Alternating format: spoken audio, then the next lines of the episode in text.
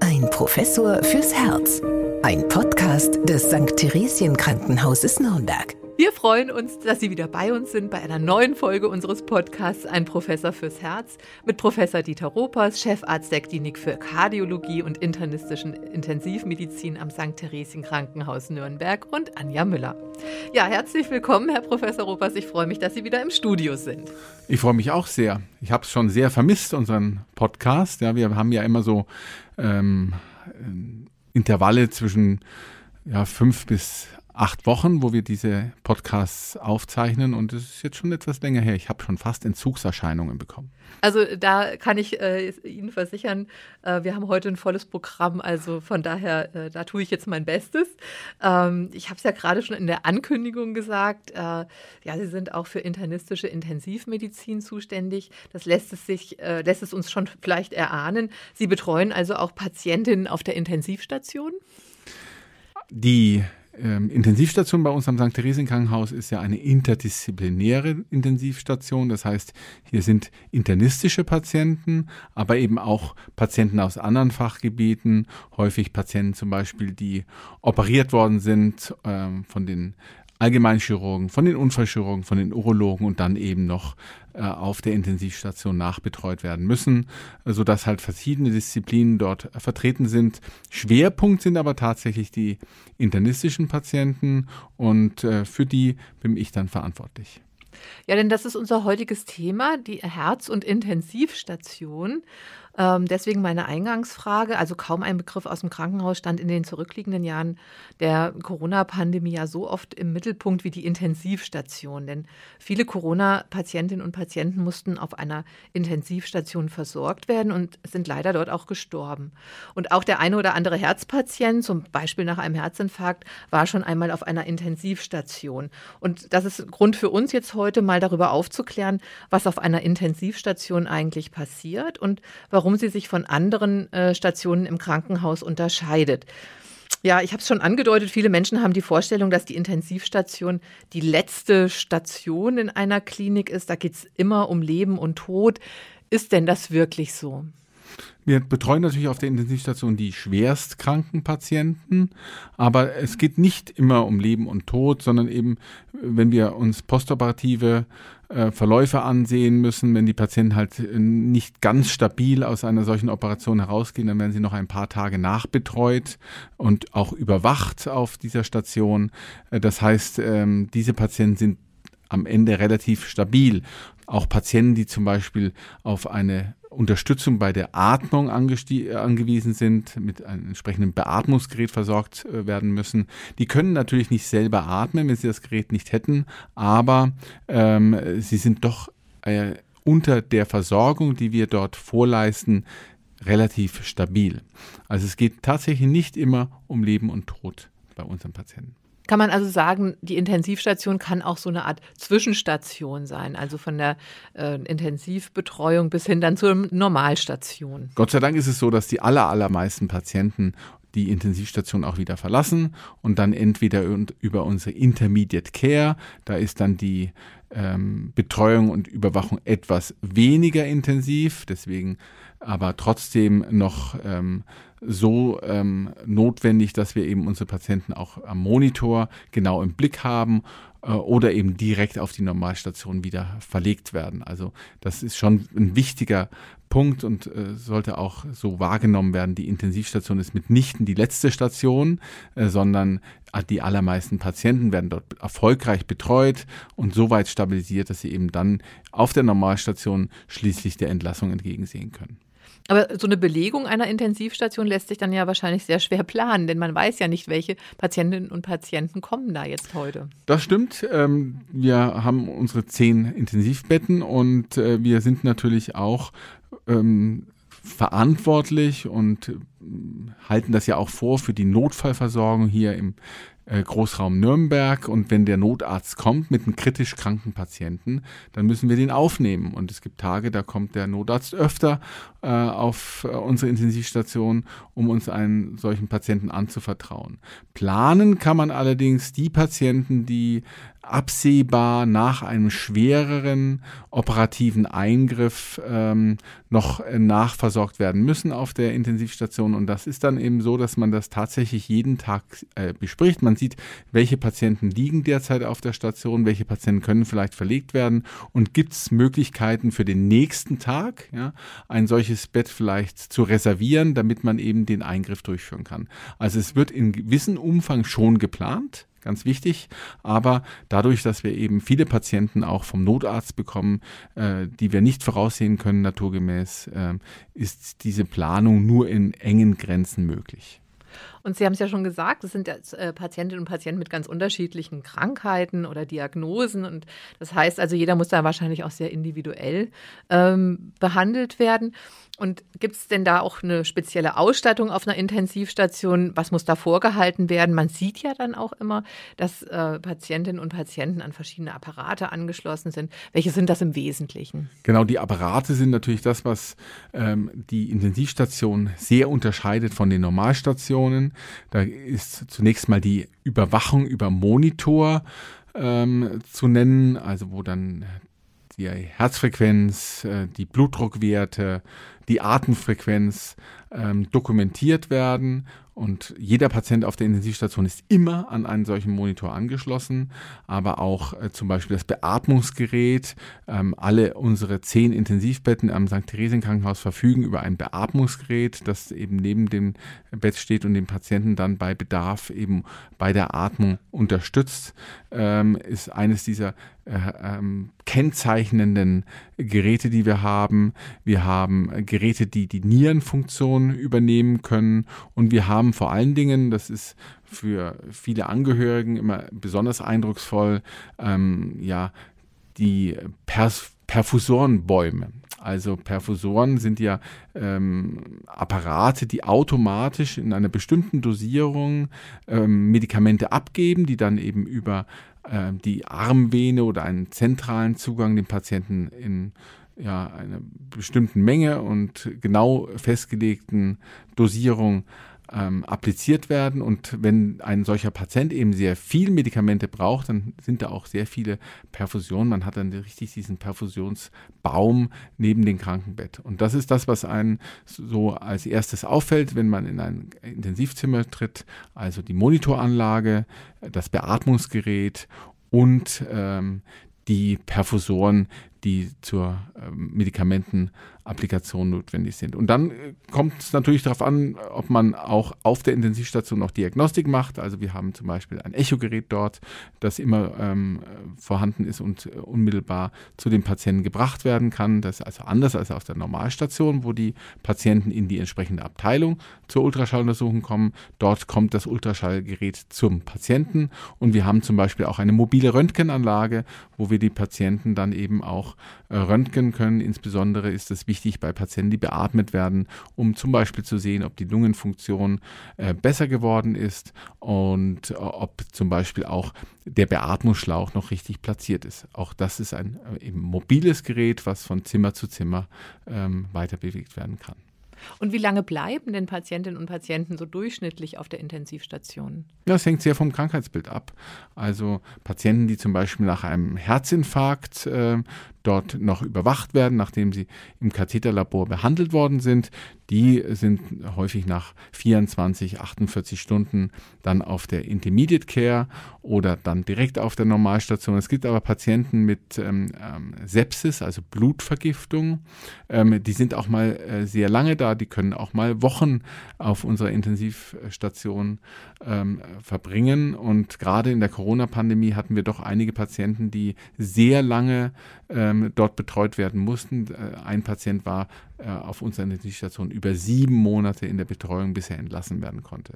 Das sind natürlich extreme Ausreißer, aber wenn das Krankheitsbild sehr schwer ist und zu den schweren Krankheitsbildern gehören eben die mit schweren ähm, Infektionen, meist bakteriellen Infektionen, die mehrere Organe betreffen und die nicht einfach zu behandeln sind. Und bis diese Patienten dann ausbehandelt sind und so weit stabilisiert, äh, dass sie eben über die Normalstation dann eben meistens auch eine Reha-Maßnahme antreten können, das kann wirklich dauern.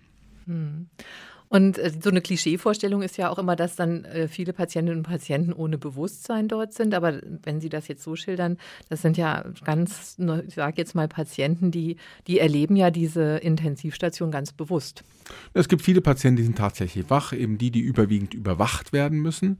Mit denen kann man auch ganz normal kommunizieren. Aber alle Patienten, die zum Beispiel an der Beatmungsmaschine sind, die sind, äh, wie man das ja immer mal in der Zeitung hört, wenn es um Prominente geht, die einen schweren Krankheitsverlauf haben, im künstlichen Koma.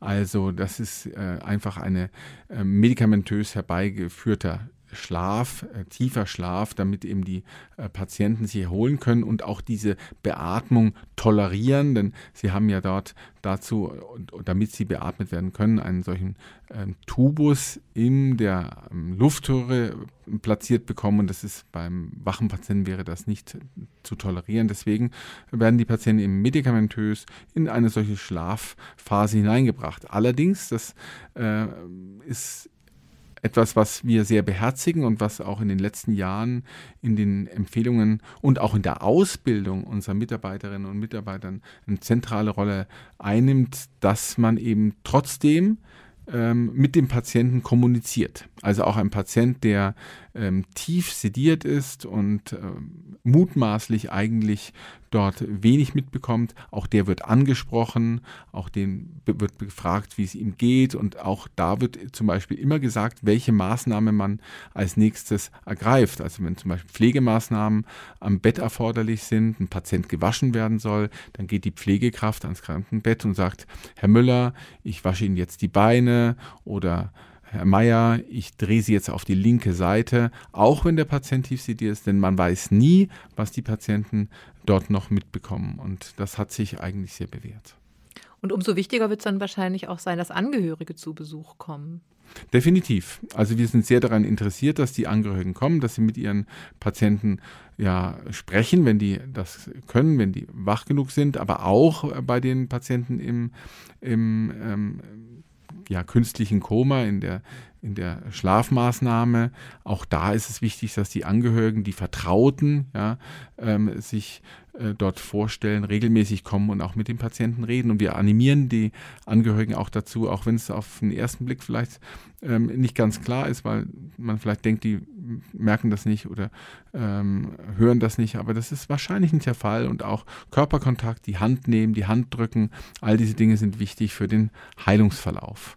Und deswegen unterstützen wir das sehr, dass Angehörige auch Intensivstationspatienten ähm, besuchen, zumal ja viele ähm, therapeutische Entscheidungen ähm, bis hin, das muss man auch mal an der Stelle sagen, bis hin zur Entscheidung, dass man eben intensivmedizinische Maßnahmen nicht weiter eskaliert, in enger äh, Übereinstimmung mit den Angehörigen besprochen werden sollen. Da haben wir ein großes Interesse dran und dafür ist es natürlich erforderlich, dass auch die Angehörigen ähm, vor Ort sind, dass man diese zum Teil auch schwierigen Gespräche ähm, in ähm, Präsenz führen kann und nicht eben äh, übers Telefon besprechen muss. Mhm. Aber das war ja in der Corona-Pandemie natürlich schon ein Problem. Da durften ja keine Angehörigen zu Besuch kommen. Das war ein großes Problem. Also äh, die Angehörigen ähm, haben äh, darunter sehr gelitten. Es ist ja auch so gewesen, dass in der Anfangszeit tatsächlich in allen Krankenhäusern, auch bei uns,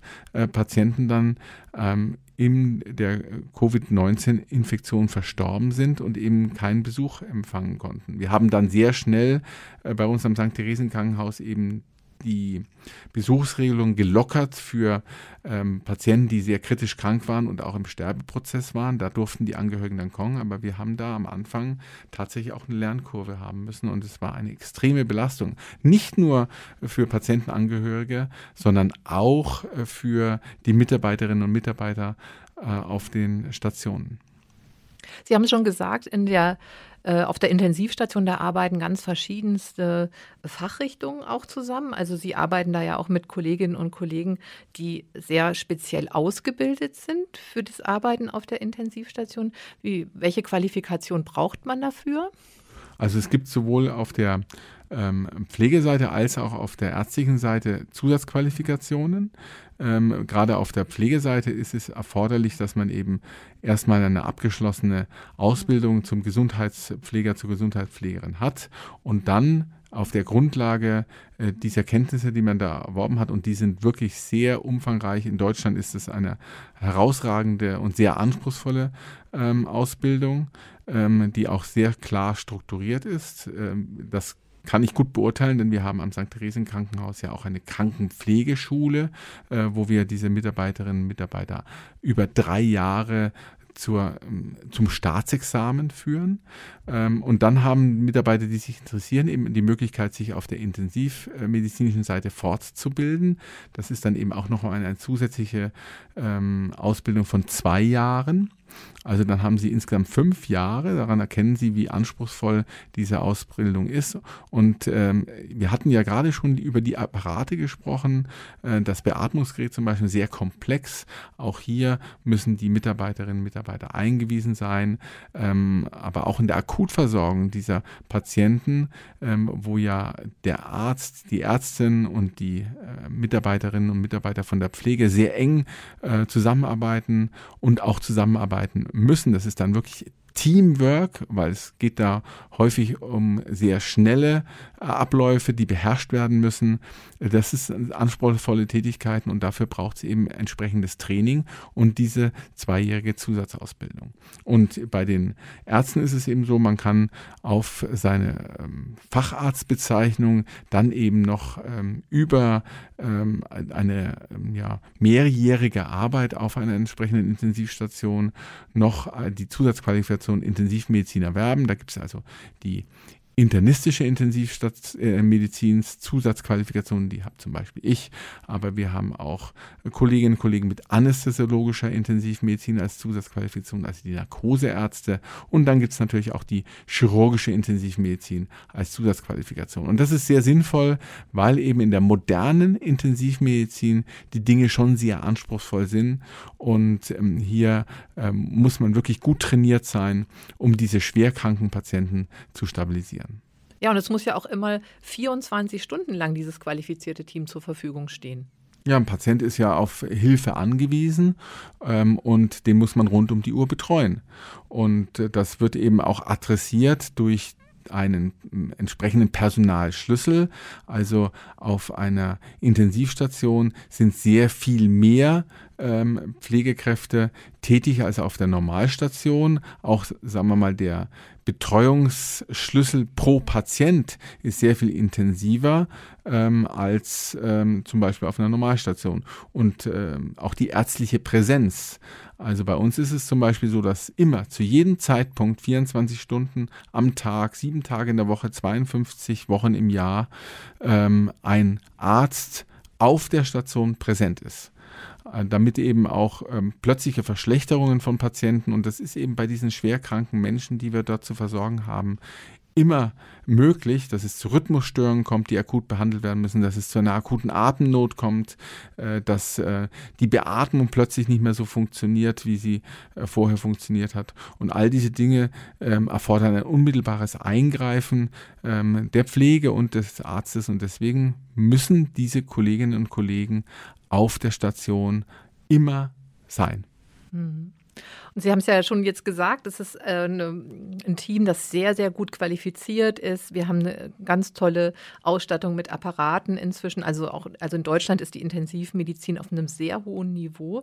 Und das bedeutet natürlich, also das ist die gute Nachricht, ja, diese, diese viel bessere medizinische und technische Ausstattung und das, die Chance für das Überleben ist also auch äh, größer geworden. Das, ähm, das ist die eine Seite. Und gleichzeitig wird aber auch über eine Überversorgung in der Intensivmedizin Intensivmedizin diskutiert. Was ist denn unter dieser Überversorgung zu verstehen?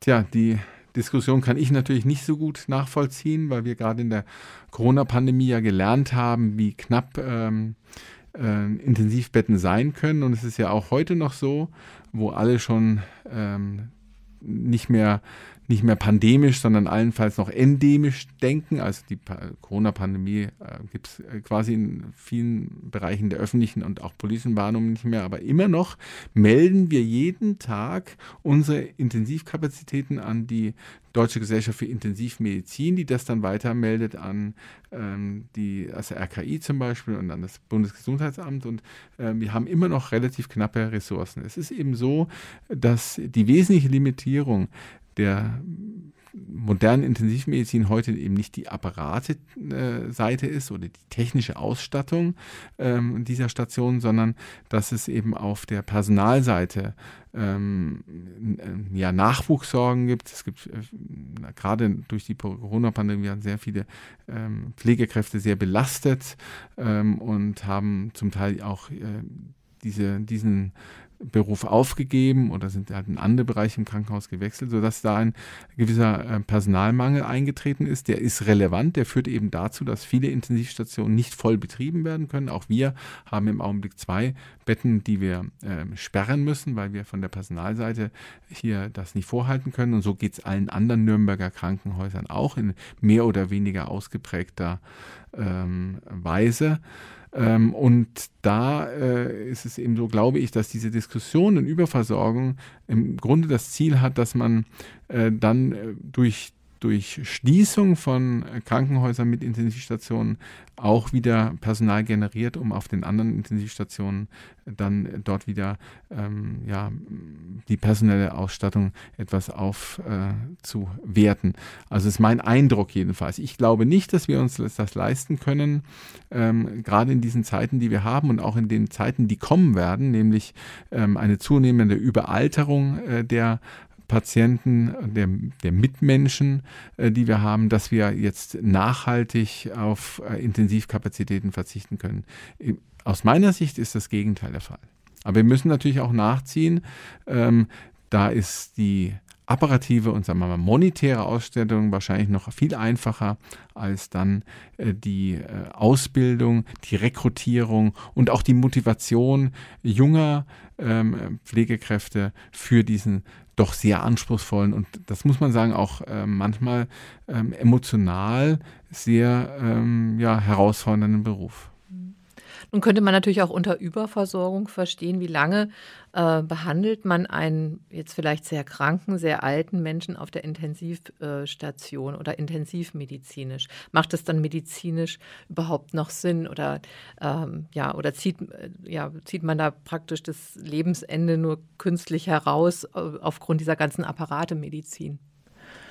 Das ist natürlich eine Diskussion, die wir äh, immer mal wieder führen müssen, intern im Rahmen unseres Intensivteams äh, aus Pflege und verschiedenen Fachdisziplinen, aber natürlich auch mit den Angehörigen und äh, der Patienten, die dort betroffen sind. Es ist halt so, dass ähm, die Beschäftigung mit dem eigenen Tod ähm, ist in Deutschland ja eher noch gering ausgeprägt. Das heißt, äh, viele Patientinnen und Patienten, die haben eben vorher nicht festgelegt, was im Falle einer solchen intensivmedizinischen Betreuung passieren soll. Es gibt ja tatsächlich auch die Möglichkeit, dass man eben genau definiert, was in welcher Situation ähm, noch ähm, gewünscht wird von Patientenseite oder dass wenigstens im Vorfeld mal mit den Angehörigen besprochen worden ist. Vielfach ist es völlig unklar.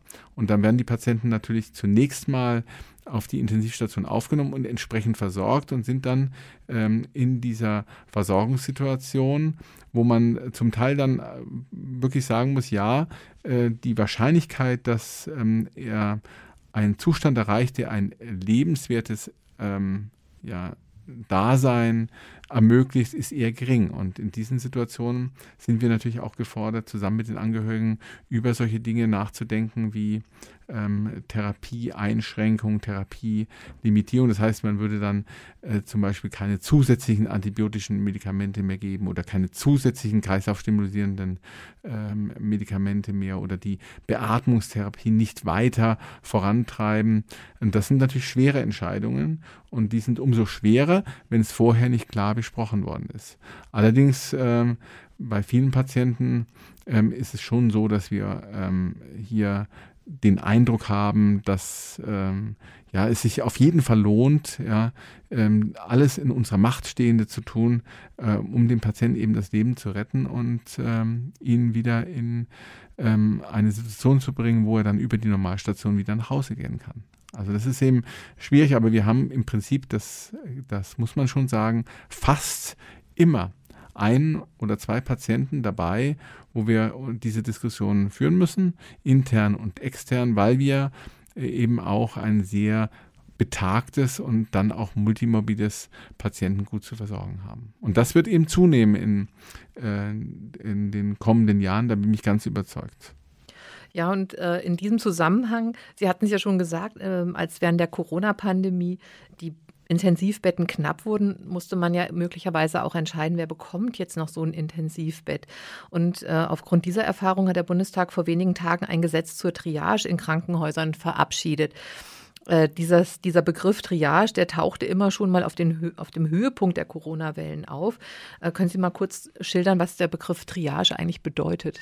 Eine Triage kommt im Grunde aus der Notfallmedizin. Also wenn es zum Beispiel zu äh, Massenverletzungen kommt, Massenunfällen, äh, wo man dann oder auch im, im, äh, im, Kriegsgeschehen, wo man dann eben entscheiden muss, äh, welche Patienten vordringlich ähm, behandelt werden müssen, bei welchen Patienten ähm, man vielleicht auch ähm, noch ein bisschen warten kann, bei welchen Patienten ehrlicherweise eine Behandlung nicht mehr in Frage kommt, weil äh, die Wahrscheinlichkeit eines Überlebens eben so gering ist. Also dann, wenn sehr viele Patienten auf einmal anfallen, muss man triagieren, muss entscheiden, welcher Patient hat Priorität.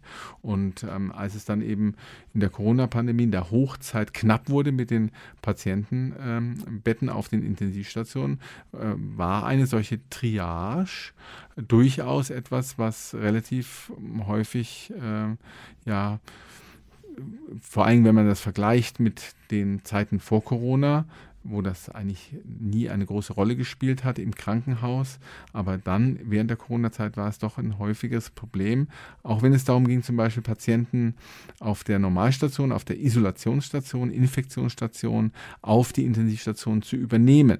Da mussten wir dann entscheiden, bei knappen Kapazitäten, ist es ein Patient, wovon wir uns versprechen, äh, dass er eben ähm, das einmal übersteht und dass er dann, äh, wenn er das überstanden hat, auch in einem Zustand sein wird, wo sich ähm, ein lebenswertes Leben eben einstellt. Und das, ähm, das waren ganz, ganz schwierige Entscheidungen, eben auch im Zusammenhang mit den Angehörigen, zum Teil auch mit den Patienten, die auf der Normalstation ähm, noch ansprechbar waren und auch ihren Willen äußern konnten.